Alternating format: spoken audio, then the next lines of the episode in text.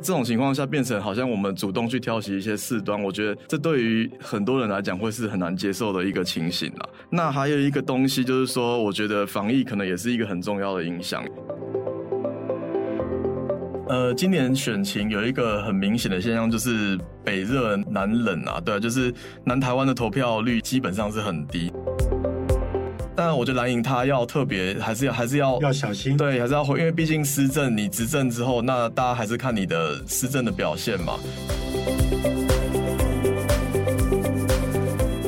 欢迎收听《远见 On Air》，各位听众朋友，大家好，我是主持人《远见》杂志总编辑李建新。哇，今天我们要来谈大家最关心，而且其实才刚结束的一个这一次二零二二的九合一大选。所以这次呢，我们请到了我们的来宾呢，是我们《远见》的资深撰述陈思豪，思豪好。诶，各位《远见 On Air》的听众朋友，大家好，我是思豪。哇，四号其实是我们家哈，是呃跑政治，而且其实他过去的经历哈，其实对于县市的选举其实是非常非常的一个熟悉哈。那这次的一个九合一大选，当然很多人都会认为说，呃，每一次的九合一大选就是哈在。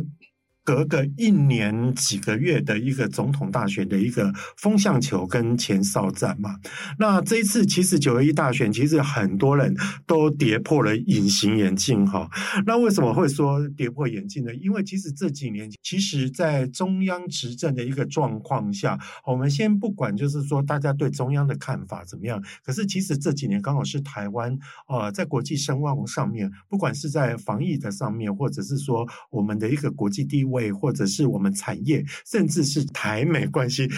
中台两岸关系是是是降到了一个冰点了。可是哈，在在国际关系中，呃，台美关系的一个部分，其实是是一个来到了一个新高点。照道理讲哈，那整个一个局势是最好的一个情况。哇，by the way，还有一个最重要的就是说哈，呃，就连台湾的一个人均 GDP 哈，也首度了超过了日本跟。韩国哇，这真的是一个应该是值得鼓掌的一个事情。可是感觉上这次开票开起来，哇，绿营却是惨败哈。过去在台北市党的选举，民主进步党失败过很多次，但是我们从来没有被打败。我们要擦干眼泪。所以说要赶快来请我们的专家，也就是思思豪哈，来跟我们聊一下，就是说哇。其实这一次哈，民进党只剩下五席，而且哈有一席其实也很意外啦，它就是就是外岛嘛。正确来讲就是哈台南、屏东、高雄跟嘉义。那其实哈赢的一个部分哦，还有一个就是呃就是外岛的澎湖。对，那那其实哈你以本岛来讲的话哈，呃这几个县市其实。照道理讲，应该是它本来就是它绿营的基本盘，而且本来就是一个深绿的一个地方。可是说实在，其实几个县市也赢得并没有那么漂亮。嘉义县我觉得还可以，以绿营的角度。可是台南的话，我们就可以发现说，哇，那其实其实本来都认为就是说哈，黄伟哲对上谢龙介的话，谢龙介应该只是出来就是说哈，占个名额，让让说啊，我有出有有代表国民党出来选举。可是后来发现两者的差距并没有很大。再谈到高雄市来看的话，其实高雄市我们本认为说，哇，陈其迈在这几年哈也争取到了像台积电落脚在。高雄，那高雄有很多重大建设都都一直在在出现哈。其实中央给高雄的一个关注非常大。那本来是说在选前看能不能去突破陈举的天花板，也就是陈举在上在之前啊是拿到了九十九万票，看这次是不是能够去突破百万票。就非但没有，而且其实跟国民党的柯志柯志恩其实两个人的一个票数并没有差太多。好。最令人跌破眼镜的就是，呃，我们知道说，在屏东的部分，像潘孟安在在八年的一个执政里面，其实他的他的一个政绩是有口皆碑。就拿我们远见的一个五星县市长的一个调查里面，他已经是连续四年都拿到了我们的一个五星县市长。更值得一提的就是说。他的分数哈都还是不只是拿到五星哦，而且他的满意度其实都还是非常高的。可是这一次哈，呃，接替他的一个周春米，呃，代表绿营，但是他对上了就是同党分裂的苏正清，两者的差距就非常非常的的惊险嘛。思豪可以告诉我们，就是说哈，这到底这个败笔最大的主因是什么？真的是因为大家都讨厌民进党吗？呃，我想，呃，民进党败选，我觉得可以从两个面向来看啦。那我觉得一个是大环境的问题，然后一个就是近期发生的一些零星的一些政治事件啊。那我觉得。大环境的问题，我觉得影响最大的，我觉得当然是先前裴洛西来台这件事情。那这件事情让中共在台湾周边进行大规模的一些军演，到最后甚至讨论到要延长兵役这个问题。我想这东西，呃，对很多年轻人来讲，他内心可能会很难接受这个这个事情啊。那因为我觉得其实台湾。台湾民众他们内心就我们我们长期在台湾这个民主体制生活，那大家对于民主其实是有一定的共识，那也对于中共长期打压有一些不满。但是这种情况下是发生在如果万一中国大陆对我们有一些压迫的话，那我们可能内心会很愿意说啊，我们愿意来反抗，来来做一个对抗这样子。但今天的状况比较像是呃美中的一个竞争，但是蔡政府有点在配合美国。等于是有点在在配合演出，对，配合配合美国做跟向对岸做一些挑衅的动作。那那这种情况下变成好像我们主动去挑起一些事端，我觉得这对于很多人来讲会是很难接受的一个一个一个情形啦。那还有一个东西就是说，我觉得防疫可能也是一个很重要的影响，因为呃虽然呃政府一直宣传说呃防疫台湾的排名在很前面啊，然后就是有国际有多少的赞美，可是我、哦、我觉得。宣传机器再怎么，就是你再怎么样大内宣，再怎么样的宣传，其实很难抵得过人民真实的感受啦。因为我我觉得，其实陈时中一开始防疫的的的一些的一些做法，其实是是是受到称赞的。一开始民调也很高，但是后来走到后面，就包括就像疫苗、疫苗啊、快筛这些事情，特别是我觉得高端疫苗这个事情，就是呃，人民花了将近。十几亿的这个这个纳税钱，那后来高端疫苗几乎有有很大宗都被报废这样子。我觉得看在人民的眼中，会觉得在野党的一些指控其实是有道理的。那我觉得在这在这个大环境之下，民进党相较之下是对他选情是很不利的。那当然就是还有一个还有一个东西，我觉得也蛮关键的。当然就是民进党这长期以来常常被指控说他们有有一些养网军啊，然后。就是就是有一些这样的状况，对对对对对。嗯、那过去可能第一次选举、第二次选举，大家对于这件事情没有那么的在意。那可能可能一次选举、两次选举是有效的，但是这次选举很明显的就发现，其实大家对这件事情其实是反感的。那我觉得最明显的情况，我觉得应该像是这次周玉蔻的事情，对，对，就是他就民党配合网军媒体啊，媒一些特定的媒体人，然后做一些特定的政治操作，那搞到最后像，像像周玉蔻后来去。大闹法院这样子，那其实我觉得这件事情，光是这件事情对陈时中的选情就是一个很大的、很严重的伤害。嗯，对啊，那那后来也是，当然陈时中想跟他切割，然后民视好像好像就是电视台也停掉了周玉蔻的一些一些一些一些节目的内容。可是我觉得这些东西都是造成的影响已经已经发生了。我觉得止血是有点慢这样子。那再来就是一些零星的事件，就是包括我觉得当然林林林志坚的论文。然后还有新足球场的一些事情，我觉得很多东西累积在一起，对于整个民进党大环境来讲是是是，就是会产生很大的影响。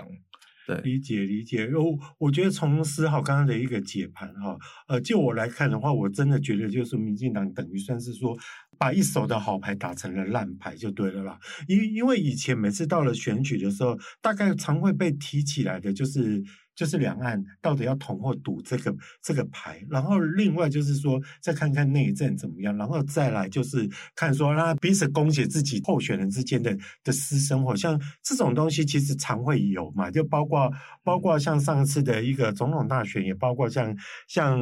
大家如果还记得像韩国瑜的王小姐事件，也是也是同样的一个一个一个状况。但以前的话，我们都会觉得说，哎，好像以前国民党比较会去。会去主动挑起这些事情，可是这一次反而是民进党，民进党在这方面做了比较多的事情。结果我我只能说哈，台湾人民是越来越理智了，所以说在碰到这样的一个情况呢，会觉得就是说啊，只只论一些八卦，然后不论是非的一个跟不论正哈的一个状况的话，其实其实民众真的也会比较反感一点。那其实刚我们提到的，就是说哈，那南部选的不好，可是那北部北部我们就像刚才四号也有提到，本来我们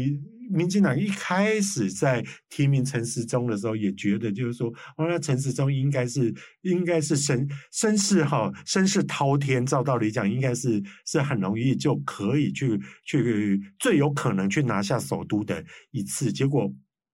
后来也没有，那这个情况哈，你会觉得就是说跟跟黄珊珊也去分掉一些绿营的票，你觉得有关系吗？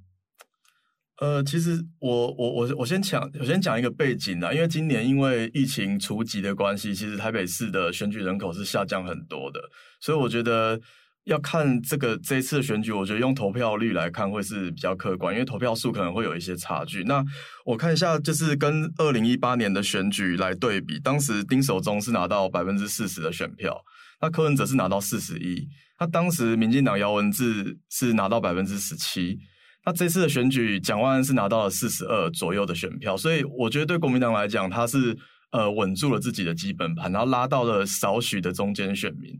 那黄珊珊反而是原本有一些在当初柯文哲身上的一些泛绿的一些一些民众离开了柯文哲跟黄珊珊，反而回到了陈时中的的身上这样子。嗯嗯、所以我觉得这次情形就是，呃，上次看起来是柯文哲加柯文哲的他的支持柯文哲的群众加泛绿的选民打赢了国民党，但这次变成是呃柯文哲的支持的群众跟泛绿的支持者有点。怎么样？就有点势力有点平均分配，然后所以说最后才让蒋万安拿到了胜利，这样子。啊，其其实我也听到一种说法啦，就是说这一次因为投票率很低，对，那呃大部分没有出来投的，就是就是原本泛绿的支持者，就是说以前对以前以前泛绿的支持者其实是比较积极主动，就是说会愿意出来投，可是这一次感觉上其实大家。大家的失望值蛮高的，会觉得说啊，那那或许又又投国民党投不下去，那干脆我都不要出来投。所以说，其实其实这一次哈，我们会发现台北市也好，或者是说刚刚我们提到的几个南南部县市来讲的话，好像其实没有出来投的大部分也都是也都是那个民进党的的的选票。要不然，其实国民党大家看的话，其实就是稳住了基本盘。那当然有的也是往也也是有有冲高比较多了。例例如说像，像侯友宜来讲的话，那那你看侯友宜的得票率是升高的，但是他得得票数确实是维持在维持在跟上一届是是一样的。对，那为什么得得票率还会还会增加呢？比较大的部分是因为绿营的得票率大幅的降低啊。四号，你觉得觉得这样的讲法是对的吗？但我想侯友谊侯市长这四年他的执政的成绩其实是受到很是很受到新北市民的肯定。那当然，呃，我觉得我觉得他获得这么大的支持度，我觉得是是可以期待的啦。那那我觉得他的对手林佳龙这一次被大家诟病的，就是说他整个选举的主轴是看不清楚他到底在想要表达什么东西，嗯、因为他还甚至把当初郑南龙自焚这件事情拉出来，来来放到这次的选举主轴里面。但其实这个东西其实对跟人民的距离已经很遥远了。那整场选战，我感觉林佳龙他的团队其实因为因为在侯友在一个大环境不利的情况下，然后加上侯友谊的施政表现又很好，所以林佳龙其实没有什么着墨可以，没有什么失利的地方，所以能够打的东西不多。那最后会造成这么大的差距，我觉得这是这是合乎预期的。是你你自己也不会太意外，就是是是是是是。所以我我我才会说，呃，我我刚的意思哈，其实不是在说，哎，国民党。并没有选的比较好，还是怎么样？就是说，就是说，其实其实这次国民党的候选人的表现都非常好，像像侯市长的一个政绩哈，其实其实就在这次有有开出来。但我觉得就是说，在结构上，因为刚刚其实其实思豪在在讲说，这次应该要看投票率。我是有听到的说法是说，像投票率的部分，其实流失比较多的是是绿营的人没有出来投票。那我我指的绿营的没出来投票，不是说他们只要出来投，就最只要出来投绿营就赢了。我我我意思不是这样，是反而反而我是觉得要彰显的是说，绿营的人反而这次的是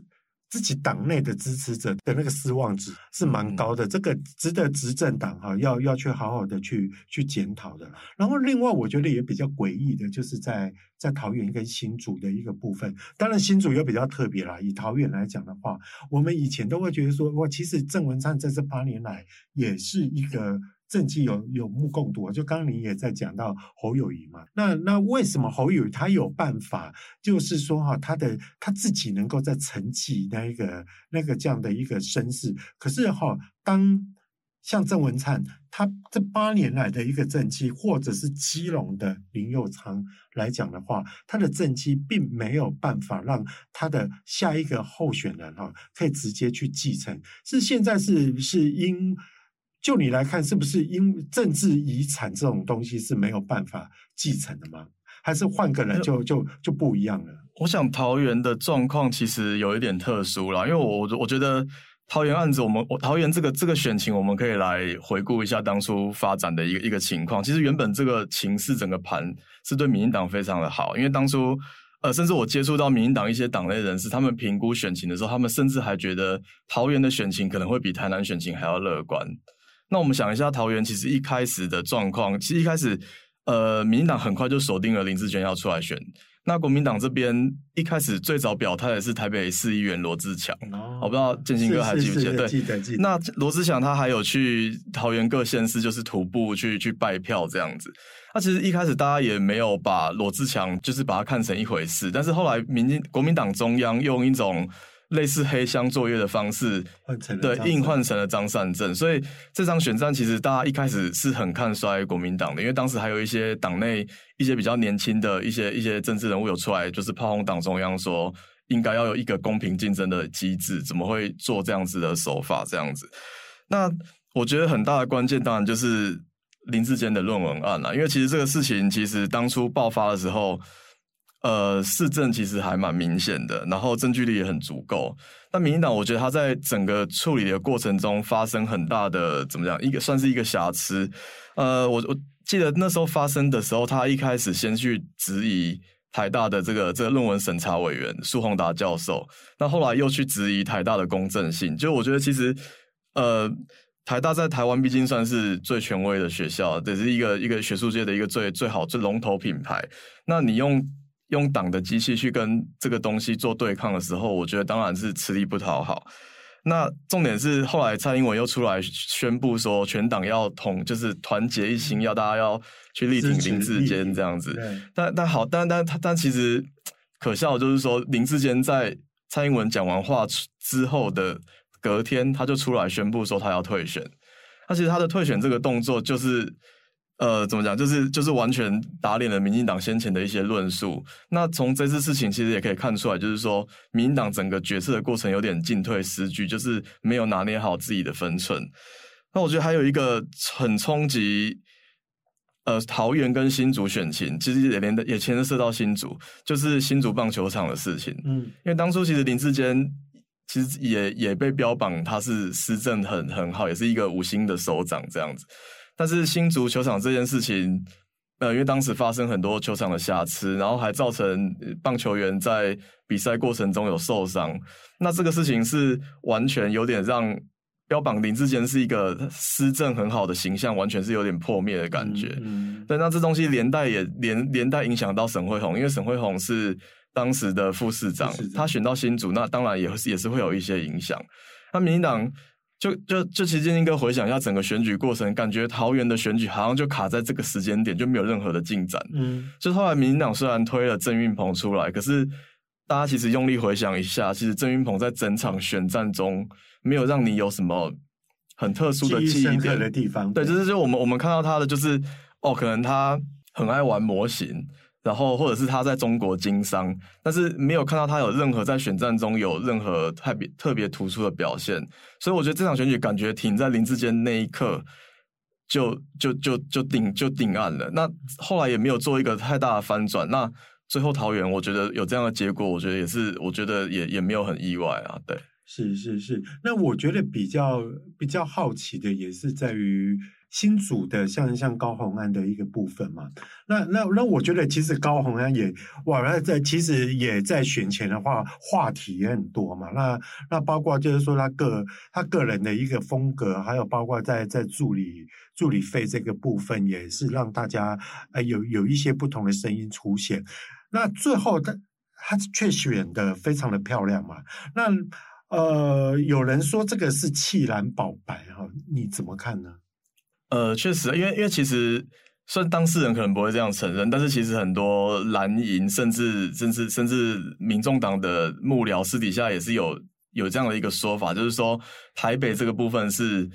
呃礼让国民党为优先，那新竹当然就是以高虹安为主这样子，所以这个氛围是一直有存在的。那其实高虹安其实他对比林根仁，他是。年轻，然后他有红海的一些历练，所以我相信他的他的这个特质是跟新竹的是比较符合的，所以我觉得一开始蓝营的民众就是比较大家比较关爱关爱关爱的眼神都放在高虹安的身上。那像过程当中还有包括台中市长卢秀燕啊，他都有去跟高虹安，也就是没有没有任何避讳的，就是帮他站台、哦、支持他这样子。所以我觉得蓝蓝营蓝营跟白营，就是也就是说这个在野的力量其实。一开始就是大家就是全神贯，就是全把全部的力量都灌在高虹安身上。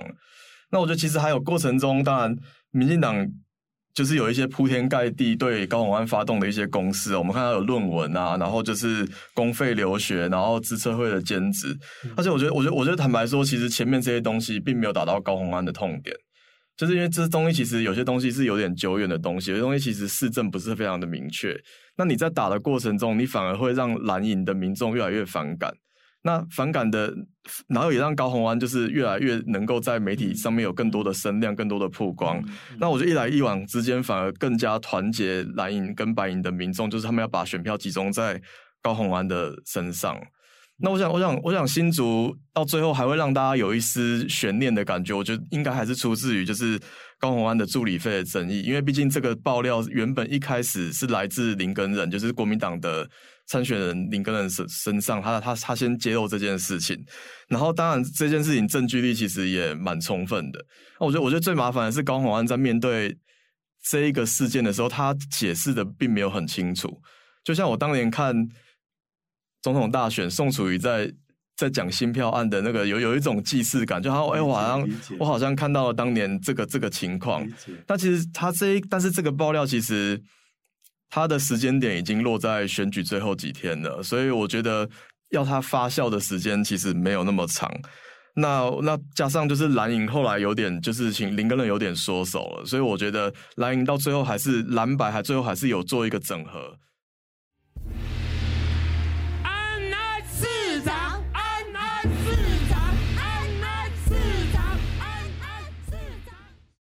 说包括就是说黄伟哲他也是现在的的执政者嘛，那那可是真的也选得不漂亮，比起以前赖清德哇，那整个整个整个铁票区哈是是非常的非常那个得票率都非常的高，还有刚我其实其实也提到就是说像像陈其迈他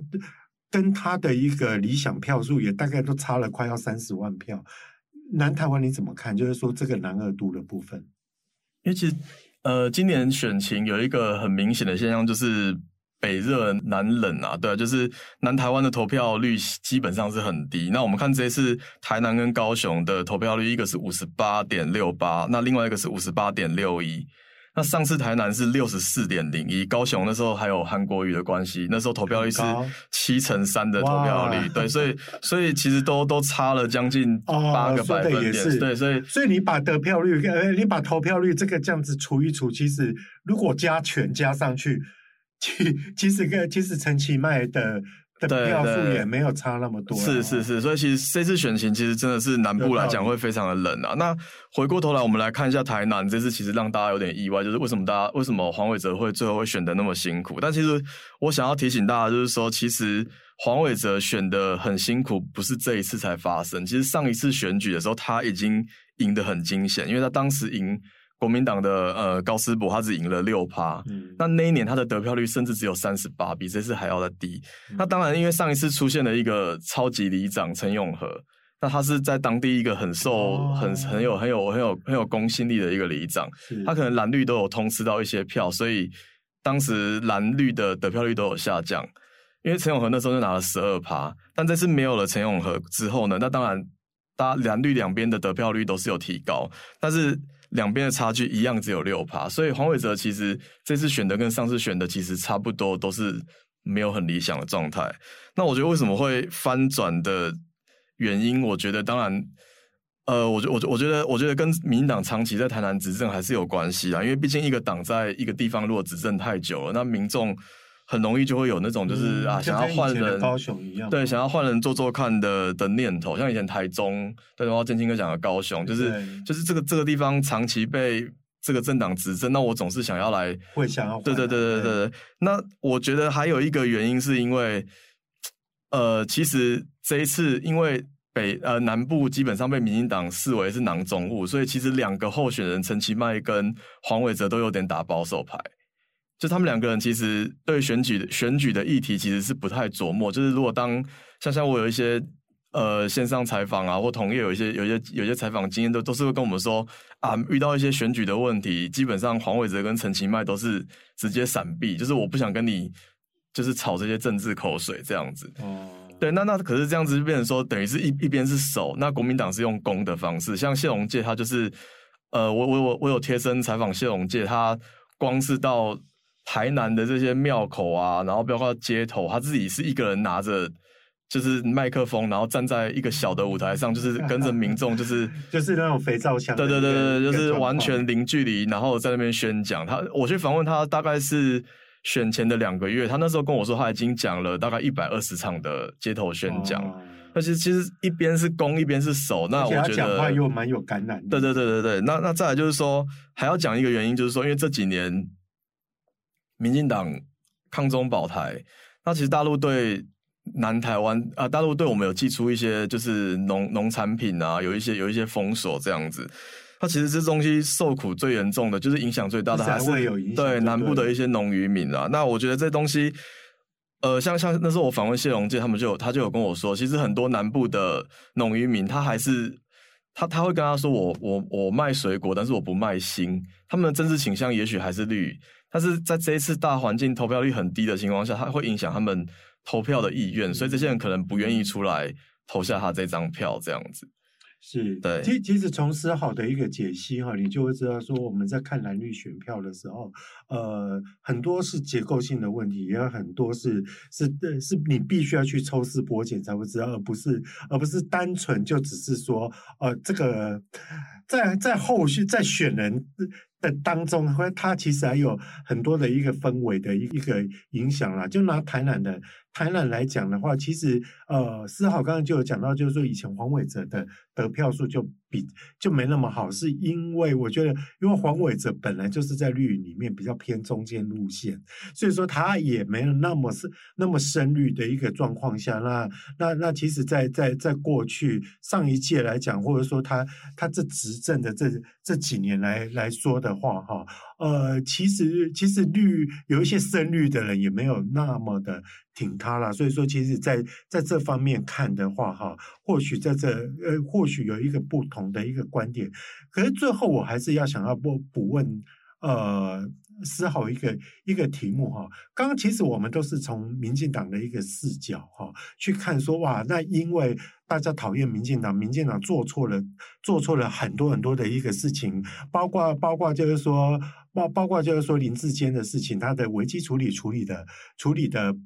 不够好。然后，然后又又加又又加上，就是说，那那疫情啊，或者是说在，在很多就是就是包括就侧翼网军的一个部分，让人民产生了反感嘛。可是我觉得，我觉得也有另外一种视角是说，哈，其实其实我觉得是因为这次大家对于民进党的一个仇恨值实在太大了。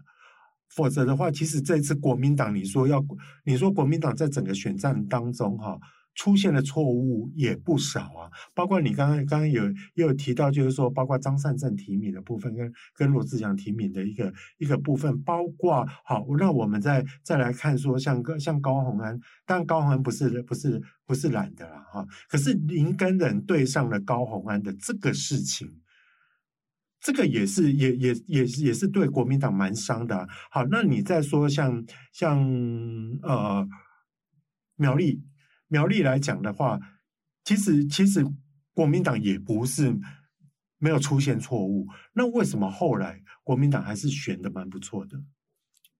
我觉得国民党在这一次的选战中，当然大环境，因为执政党其实相较之下就是会让人民会有比较多的怨言啦。那我觉得国民党这一次基本上打保守牌打得还蛮好的，也打得蛮确实。因为其实以前像朱立伦他在公开场合做一些浮选啊，他都不会去。太去渲染过去亲中的这个立场，但他反而会把就是就是美国啊、美国啊、日本都讲得很重要，所以我觉得在这个整个论述上，他没有让国民党失去太多，没有太多让对手操作的空间。那其他地方，我觉得。因为民进党可以攻击的标的真的太大，因为我想，我觉得像防疫这个事情，我觉得很多，我觉得基本上是所有县市首长都吃到了这个蓝营的县市首长都吃到了这个政治红利，那所以大家都是一心就是啊，我我的我的文宣不管怎么样，我就是基本上就是朝这个方向来来来做攻击这样子。而且民进党这个东西，呃，解释的并不是非常的清楚，那很多东西其实到最后变成。回到人民自己真实的感受了。那我我我觉得，我觉得蓝营这次选战基本上对蓝营是很好，但蓝营保守牌打的也 OK，所以我，但我觉得蓝营他要特别还是要还是要要小心，对，还是要回，因为毕竟施政你执政之后，那大家还是看你的施政的表现嘛。那像最近蒋万安刚哦，他准备要交接，那其实其实媒体就有问他说，哎，那你想要推动的施政优先的项目是什么？又是长什么样子？对对对，那他。他其实第一时间是讲不出内容，然后就一直跟大家道谢这样子。那其实那时候已经有一些有一些批评。那还有包括像那个谢国良最近他的那个 Gogoro 的对电动车的政策也被大家拿出来讨论。那显然从谢国良的谈话里面是发现说，这个东西他选前喊的是很大声，但是真的要执行的时候他是没有一个想法的。我我我觉得到最后，我觉得国民党还是要去。真的去认真的去把施政的东西做好，不能够期待每一次选举都是由对手来犯错，然后拿到最后的胜利。那如果国民党这个部分没有顾好的话，我觉得下一次选战，当然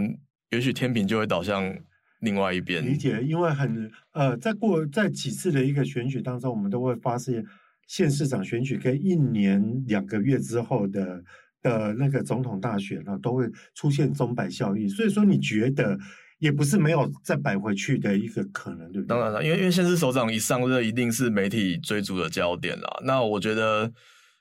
一开始的表现很重要，特别我我觉得蒋万安当然是重中之重，因为因为其实媒体的资源、媒体的关注度其实都是放在他身上。那他如果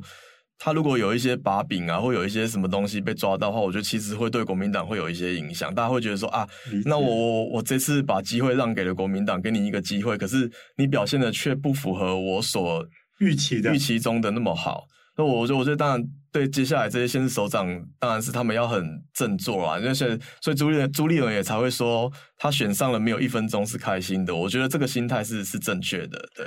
是，其其实当然选举过后，我们恭喜每一个呃即将要执政的一个胜选的人啊。当当然，而而对于败选的或者说败选的党派，我们会希望就是说借由我们这次的的节目哈，呃，那那提出我们的观点，让你们让让让失败者哈就可以重新就是说去检讨，就是说呃真正的失败原因在哪里？就像民进党最近也在。召开检讨会议嘛？那那听说是是非非常的惨烈啦。可是我觉得，其实四号也提到提到的，就是提到的也也也真的是一个硬道理哈。就是呃，即将要执政的，你真的更需要如履薄冰哈。就像蒋万安，现在大家也很担心说啊，明明我们选出来是一个年轻人，可是你千万你的小内阁不要再去用一些年纪很大的的。阿公阿飘哈出来，就是他会 会比较担心啊。好，无论如何哈，呃，我们的我们之后还会有有更深入，从不同角度的一个一个剖析哈。如果你想要了解更多的一个细节哈，也欢迎参考我们资讯栏的一个连接，也请大家锁定每周的远见 on air，帮我们锁定五星评价，让更多人知道我们在这边陪你轻松聊财经、产业、国际大小事。我们下次拜拜喽，拜拜。